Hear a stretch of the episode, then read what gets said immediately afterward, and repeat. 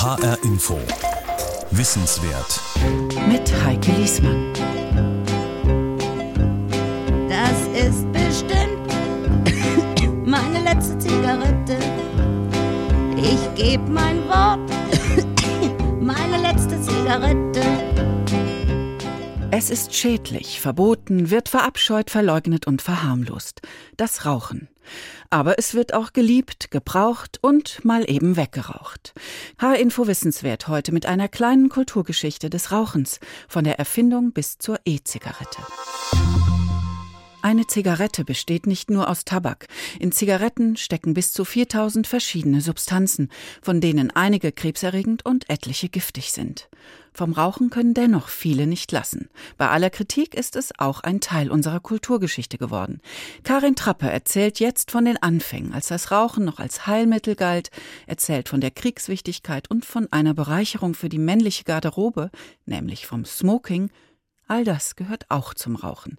Die Zigarettenclips in dieser Sendung bitten wir im Übrigen als historisches Anschauungsmaterial zu verstehen und nicht als Werbung. Die Geschichte des Rauchens beginnt in Amerika und die Götter haben dabei ihre Hand im Spiel. Vor vielen Jahrhunderten fangen die Ureinwohner in Amerika an, die Tabakpflanze zu trocknen, in Blätter zu rollen oder in Röhrchen aus Stein, Ton oder Holz zu stopfen, um das Ganze dann anzuzünden und den Rauch einzuatmen. In der Schöpfungsgeschichte der in Mittelamerika beheimateten Mayas sind es die Götter, die rauchen. Bei einem Blitz geben sich die Götter Feuer, die Wolken sind der Rauch, Sternschnuppen die weggeschnippten Tabakstummel.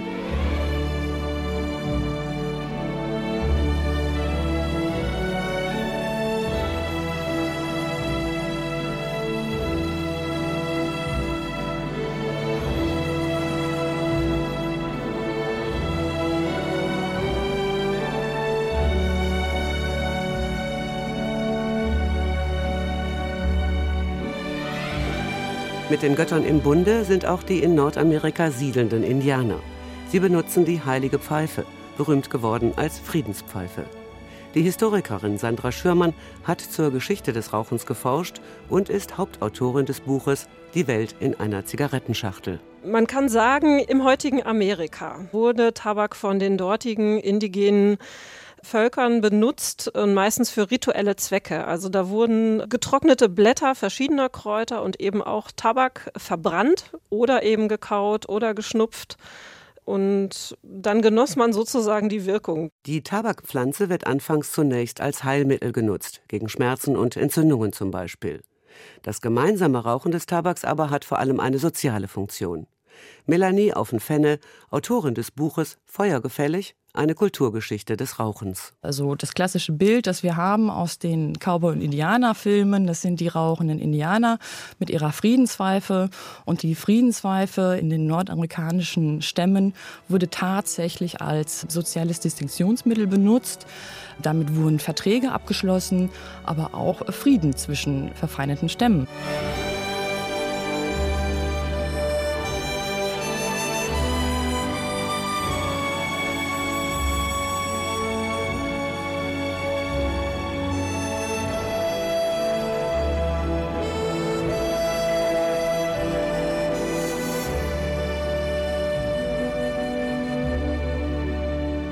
Europa wird der Tabak erst mit Kolumbus und anderen frühen Eroberern des 16. Jahrhunderts bekannt. Als dann die ersten Europäer wieder zurück nach Europa gekommen sind, haben die sich das natürlich ganz klassisch abgeguckt von den altamerikanischen Stämmen und sind sozusagen rauchend durch die Straßen der spanischen Hafenstädte gezogen.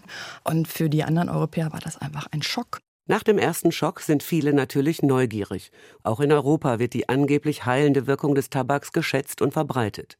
So wird der Tabak zu einem der wichtigsten Arzneimittel, und zwar als Pulver, als Tinktur, als Salbe oder als Kautabak. Und eben auch als Rauchinhalation. England setzt mit der Pfeife Ende des 16. Jahrhunderts einen neuen europäischen Trend. Es gibt Smoking-Partys für die vornehme Oberschicht und es entstehen erste Raucherlokale. Für Deutschland wird bald darauf der Dreißigjährige Krieg von 1618 bis 1648 dafür sorgen, dass sich das Rauchen flächendeckend verbreitet. Melanie Auffenfenne. Durch den Dreißigjährigen Krieg sind halt einfach auch viele spanische, portugiesische, englische, niederländische Söldner durch die deutschen Landen gezogen. Und Sie müssen sich das einfach so vorstellen, während des Dreißigjährigen Krieges, wenn da gegnerische Truppen durch ein Dorf gezogen sind und dort sich eingenistet haben, haben die natürlich auch geraucht. Und ja, ganz klassisch, man hat das dann dort nachgeahmt. Das ist die eine Sache. Dann ganz klar, mit dem Krieg ist Elend verbunden und das Rauchen stillt den Appetit. Das haben ja die indigenen Völker ja auch schon verwendet und die Menschen haben extrem gehungert und also haben sie nach der Tabakpflanze gegriffen und haben gemerkt, oh, das äh, stillt den Hunger einfach. Doch nicht allen gefällt, dass die Menschen rauchen. Könige und Landesfürsten erlassen Rauch- und Tabakverbote.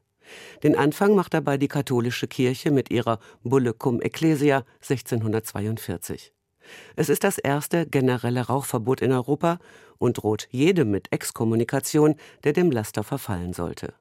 Doch all diese Verbote verpuffen wirkungslos. Man könnte auch sagen, sie lösen sich in Rauch auf. Und so beginnen die Landesfürsten, den Tabakkonsum auf staatlichem Weg zu kontrollieren und sich am Tabakhandel zu beteiligen. Der Tabak wird zu einer der wichtigsten Einnahmequellen, die Rauchverbote werden wieder gelockert. Ein deutsches Gesetz bleibt jedoch bis weit ins 19. Jahrhundert bestehen. Das Verbot, auf Straßen und öffentlichen Plätzen zu rauchen.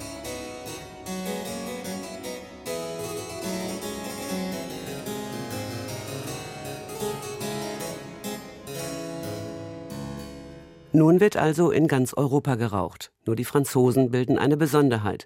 Bei ihnen ist das Tabakschnupfen wesentlich beliebter als das Inhalieren. Und da Frankreich im 18. Jahrhundert als stilbildend gilt, wird es schick zu schnupfen. Doch Moden sind vergänglich. Anfang des 19. Jahrhunderts wird der Tabak wieder geraucht, und zwar mittels Zigarre die Historikerin Melanie Auffenfenne. Und was wir Mitte des 19. Jahrhunderts besonders beobachten können, gibt es halt eine starke bürgerliche Liberalisierungsbewegung, die sich gegen vielfältige Formen von Sanktionen gegenüber des Staates gewehrt haben und unter anderem auch das Rauchen an öffentlichen Plätzen, so dass wir wirklich in vielen europäischen Städten in dieser Zeit große Demonstrationen haben, wo die Menschen gefordert haben, dass man wieder an öffentlichen Plätzen rauchen darf. Allerdings bekommt das Rauchen jetzt ein Imageproblem. Immer mehr Mediziner bezweifeln die heilende Wirkung des Tabaks und als 1828 das Nikotin entdeckt wird, ist der Beweis erbracht, dass der Tabak ein gefährliches Nervengift enthält. Doch jetzt bekommt das Rauchen einen revolutionären Anstrich. 1848 gehört das Recht aufs Rauchen zu den politischen Forderungen der Märzrevolutionäre. Und zumindest hier ist die Revolution erfolgreich. Nach und nach wird das Rauchen in der Öffentlichkeit erlaubt. In bürgerlichen Kreisen allerdings gelten bestimmte Anstandsregeln. In England zum Beispiel soll der Mann nicht in Gegenwart einer Dame rauchen. Bei Abendgesellschaften ziehen sich die Männer deshalb nach dem Essen zum Rauchen zurück. Der englische Smoking wird erfunden. Diese Jacke zieht sich der Herr beim Rauchen über, um später der Dame wieder mit rauchfreier Kleidung gegenübertreten zu können. Überhaupt ist das Rauchen eine Männerangelegenheit. Das ändert sich erst mit dem Aufkommen der Zigarette. Sandra Schürmann. Den ersten Bericht über etwas, was wir heute als Zigarette bezeichnen würden, den gibt es im Jahr 1807 in Lübeck. Dort sind nämlich die spanischen Truppen einmarschiert und das heißt, sie hätten Tabakkrümel in Papier geraucht. Wie und wo die Zigarette erfunden wird, lässt sich nicht mehr feststellen. Die Spanier sollen Tabakreste bei der Zigarrenherstellung zu Zigaretten verarbeitet haben. Und die Türken sollen während des Krimkrieges 1833 bis 1856 Tabak in Munitionspapier gewickelt haben. Parallel zur Industrialisierung Europas findet die Zigarette immer mehr Anhänger, um Anfang des 20. Jahrhunderts die Zigarre als wichtigste Rauchmethode abzulösen. Geraucht wird nun in allen Gesellschaftsschichten. Männer wie Frauen greifen zur Zigarette. Und dann, im Ersten Weltkrieg, wiederum verstärkt die Soldaten. Das wird sogar staatlich gefördert. Denn jeder deutsche Soldat erhält aufgrund einer Verfügung des preußischen Kriegsministeriums täglich zwei Zigaretten und zwei Zigarren zugeteilt. Generell spielen Kriege eine ganz große Rolle für die Ausbreitung von Tabakkonsum. Tabak wirkt ja beruhigend und gleichzeitig anregend. Man kann mit Tabakkonsum, mit Rauchen, also Stress bewältigen, man kann Hunger unterdrücken, man kann eben die eigene Konzentration so ein bisschen fördern zu einem gewissen Punkt. Und das sind Sachen, die Tabakkonsum immer schon attraktiv gemacht haben für Soldaten und für Leute, die Soldaten zu versorgen hatten. Mit der Banderolensteuer von 1906 einer Verbrauchssteuer, die übrigens bis heute durch eine Klebemarke auf der Packung sichtbar ist, profitiert der Staat vom Rauchen. Im Deutschen Reich gibt es vor 1914 über 1000 sogenannte zigarettenherstellende Betriebe. Die Hälfte davon Familien- und Kleinstbetriebe, in denen die Zigaretten per Hand gerollt werden. Sie heißen übrigens Orient-Zigaretten. Die damalige Faszination für den Orient wird auch für die Werbung genutzt. Melanie Auffenfenne. Die ersten Zigarettenmarken hatten Namen wie Salome, Jezine. Und was war auf diesen Zigarettenpackungen abgebildet? Da hatten wir Bilder von Pyramiden, von Minaretten, von schwülen Haremsdamen. Damit wurde dann einfach auch Werbung gemacht. Und das ist ein Diskurs, der sich dahinter verbirgt. Wir haben ein deutsches Bürgertum, das sehr prüde ist und dann aber wiederum dieser Orient, der eine Fantasie entwirft. Entsprechend waren die Zigarettenverpackungen gestaltet. Sandra Schürmann. Man muss sich vorstellen, so eine Schachtel, die quillt sozusagen über von Arabesken, von Mustern. Da ist dann auch gerne mal eine verschleierte Haremsdame drauf zu sehen. Im Hintergrund eine Moschee oder eine Flagge des Osmanischen Reiches. In verschlungener Schrift äh, prangt dann da der Name Salem Aleikum oder Mohammed drauf. Das ist sozusagen übervoll von all diesen Klischees des Orient, die wir vielleicht auch heute noch im Kopf haben. In der Literatur, in Filmen und in der Werbung wird die Zigarette als Symbol der Verführung eingesetzt, mit der Zigarettenspitze als erotisches Accessoire. Und die Zigarette wird sogar besungen, 1925 von Johannes Hesters mich was trügt, wenn mir was missglückt und wenn mich auch das Schicksal bitter zwickt, so dann und wann, was liegt daran? Dann nehm ich meine kleine Zigarette und blas die Wölkchen vor mich hin. Was tät das arme Herz, wenn es nicht hätte, das süße Gift, ein kleines bisschen Nikotin. Mmh, das Leben kann ja fein, doch auch gemein sein da gibt's nur eines, was uns helfen kann. Man zündet sich ein feines Zigarettenland und denkt nicht weiter dran. Doch die Zeit des sorglosen Rauchens dauert nur kurz. Den Nationalsozialisten gilt das Rauchen als zerstörerisch. Es zersetze den deutschen Volkskörper. Ab 1938 treten Rauchverbote in öffentlichen Gebäuden in Kraft. Die Soldaten im Zweiten Weltkrieg erhalten allerdings wieder Zigaretten zugeteilt. Nach dem Krieg ist alles anders, auch was das Rauchen betrifft. Die bislang weit verbreitete Orient-Zigarette verliert rapide an Marktanteil. Und es setzt sich die von den amerikanischen Soldaten eingeführte American Blend-Zigarette durch. Sandra Schürmann. Richtig populär kann man schon sagen, wurden sie zum einen durch die amerikanischen Soldaten, die sie mitbrachten, die auch das so ein bisschen beförderten, dass die zum Beispiel zu einer sehr begehrten Schwarzmarktwerbung wurden, die amerikanischen Zigaretten. Eine sehr wichtige andere Rolle spielte aber der Marshallplan, der dazu führte, dass amerikanische Ernteüberschüsse an Tabak äh, massiv auf den deutschen Markt gebracht wurden und dass sozusagen die deutschen Zigarettenhersteller man muss schon sagen, gezwungen waren, amerikanische Tabake zu verarbeiten. Und gleichzeitig waren die alten Handelsverbindungen nach Griechenland in die Türkei durch die beginnende Ost-West-Konfrontation auch immer schwieriger und teilweise unterbrochen. Zigaretten werden zur Zweitwährung. Auf den Schwarzmärkten wird mit Zigaretten bezahlt. Die Filmwissenschaftlerin Ines Bayer hat mitgearbeitet an dem Buch Thank You for Smoking, herausgegeben vom Deutschen Filminstitut in Frankfurt. Man handelt mit Zigaretten, man zahlt mit einzelnen Zigaretten, man zählt Zigaretten ab, man reicht sie eher ungeraucht umher, als sie anzuzünden. Und das findet sich in Filmen über jene Zeit immer wieder. Das sind auch Machtbeziehungen, die sich da mit diesem Wirtschaftsfaktor Zigarette zum Ausdruck bringen lassen. Und damit ändert sich allmählich auch die Werbung für die Zigarette. Sie handelt nun von den kleinen Nöten, Sorgen und Alltagsdramen und am Ende gibt es die Belohnung in Form einer Zigarette. Die Werbung für die erste erfolgreiche Filterzigarette im Jahr 1955 erfand das legendäre HB-Männchen. das nach einem Missgeschick wieder in die Spur gebracht wird. Halt! Mein Freund, wer wird denn gleich an die Decke gehen? Greife lieber zur HB, dann geht alles wie von selbst.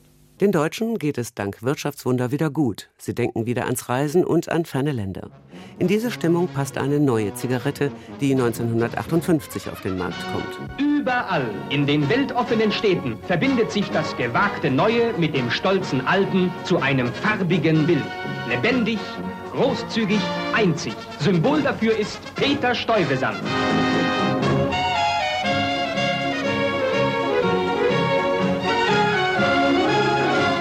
Erregend, vital und begeisternd. Das ist der Pulsschlag unserer Zeit. Das ist der Rhythmus einer jungen Welt.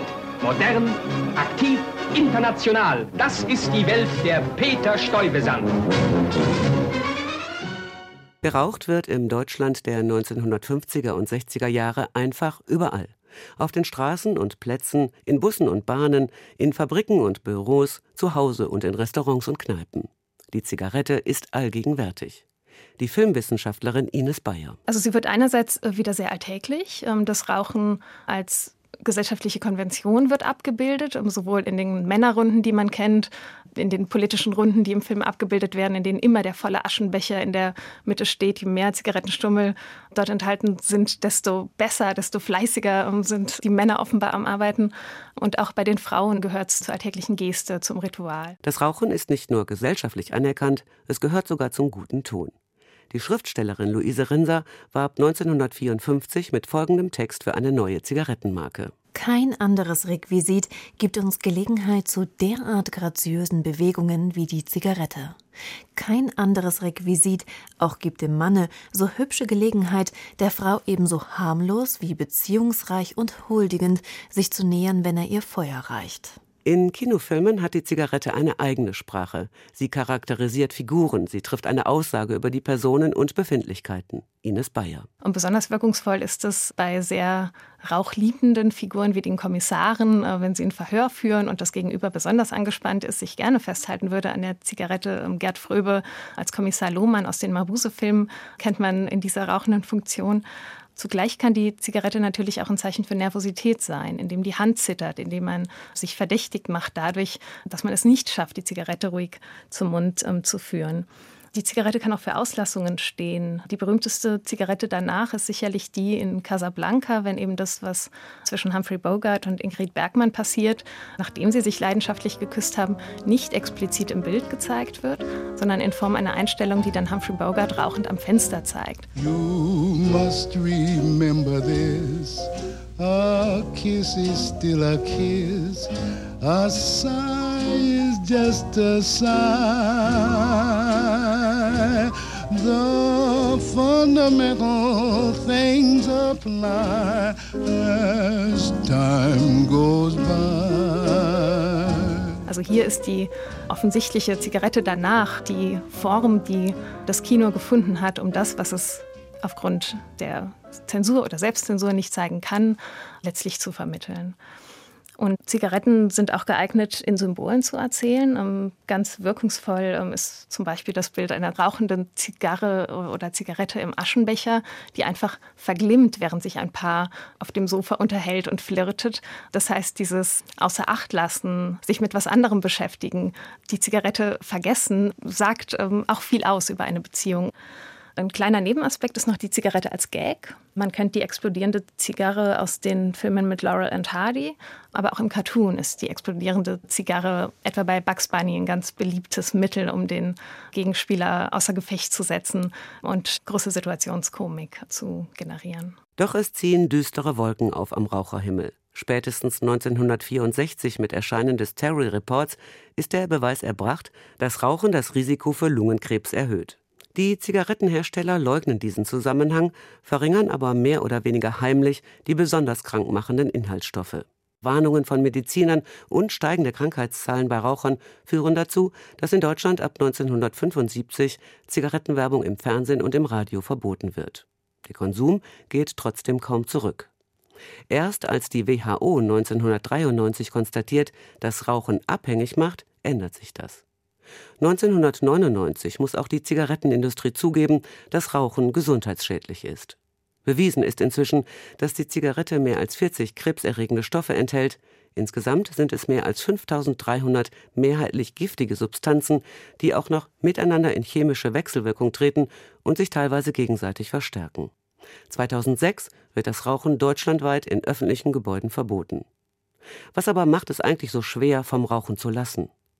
Heino Stöver, Professor für sozialwissenschaftliche Suchtforschung der Frankfurt University of Applied Sciences. Ich glaube, die Sucht ist auf zwei Ebenen zu erklären. Zum einen ist es das Nikotin, was ein sehr suchtpotentes Mittel ist.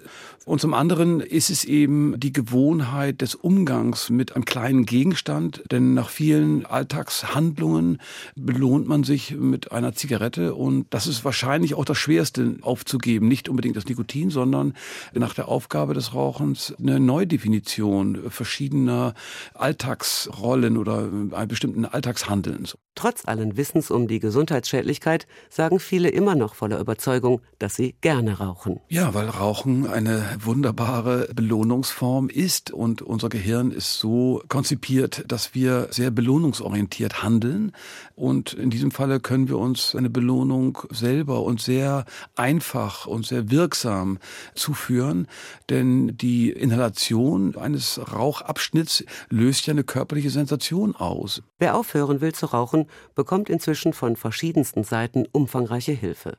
Am wirkungsvollsten hat sich bislang die Schlusspunktmethode entwickelt, also das Aufhören von heute auf morgen. 70 Prozent derjenigen, die mit dem Rauchen aufgehört haben, haben es auf diese harte Weise geschafft. Hilfsmittel wie Nikotinpflaster oder Kaugummi dagegen kommen nur auf eine Erfolgsquote von 4 bis 6 Prozent. Seit ein paar Jahren gilt unter Rauchern und Ex-Rauchern die elektronische Zigarette, also die E-Zigarette, als hilfreicher Ersatz. Hanno Stöver spricht sich ganz deutlich für die E-Zigarette für aussteigewillige Raucher aus. Das Gesundheitsministerium in England hat gesagt, die E-Zigarette ist 95 Prozent weniger schädlich als die Verbrennungszigarette. Und das ist eine klare Botschaft an all diejenigen, die umsteigen wollen. Die Gesundheitserfolge sind sehr viel besser. Und insofern äh, würde ich die E-Zigarette in Deutschland sehr viel stärker fördern. Allerdings sind in Deutschland etwa zwei Drittel der Menschen der Auffassung, die E-Zigarette wäre genauso gesundheitsschädlich wie die Verbrennungszigarette. Also ein Irrglaube, der von der Politik mit begünstigt und befördert worden ist und der dringend aufgeklärt werden muss. Bei der E-Zigarette, sagt Heino Stöver, seien alle Substanzen bekannt und erforscht. Und der Anteil an den sogenannten Dampfern, so werden die Benutzer der E-Zigarette genannt, steigt auch kontinuierlich an. Ist damit das Ende des Tabakrauchens eingeläutet? Kann es sein, dass möglicherweise bald jegliches Rauchen verboten wird?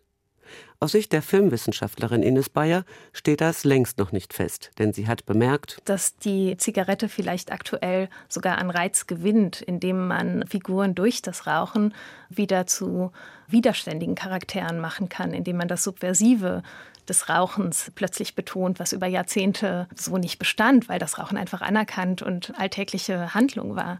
Und man kann dadurch heute Figuren durch das Rauchen ganz bewusst wieder charakterisieren in ihrer Opposition zu Wellnesswahn und Gesundheits- und Körperkult. In den letzten 500 Jahren hat kaum ein anderes Genussmittel einen so extremen Imagewandel wie der Tabak erfahren. Von einem einstmals vielseitig verwendeten Heilmittel hin zu einem tödlichen Genussmittel. Würde die Zigarette heute erfunden, sie würde wahrscheinlich gar nicht erst zugelassen. Aber ist ein absolutes Verbot wirklich das Beste? Sollte man nicht jedem Einzelnen überlassen, was er mit sich und seinem Körper tut? Halten die Warnungen auf Zigarettenschachteln wirklich vom Rauchen ab? Das Duo Mundstuhl hat sie vertont. Rauchen verursacht tödlichen Lungenkrebs. Rauchen in der Schwangerschaft schadet ihrem Kind. Was bleibt zum Schluss? Was ich noch zu sagen hätte, dauert eine Zigarette und ein letztes Glas im Stehen. Reinhard May, Gute Nacht, Freunde. Plauerdunst im Wandel, das war eine kleine Kulturgeschichte des Rauchens, erzählt von Karin Trappe. Diese H-Info Wissenswertsendung und viele weitere finden Sie als Podcast auf hinforadio.de. Mein Name ist Heike Liesmann.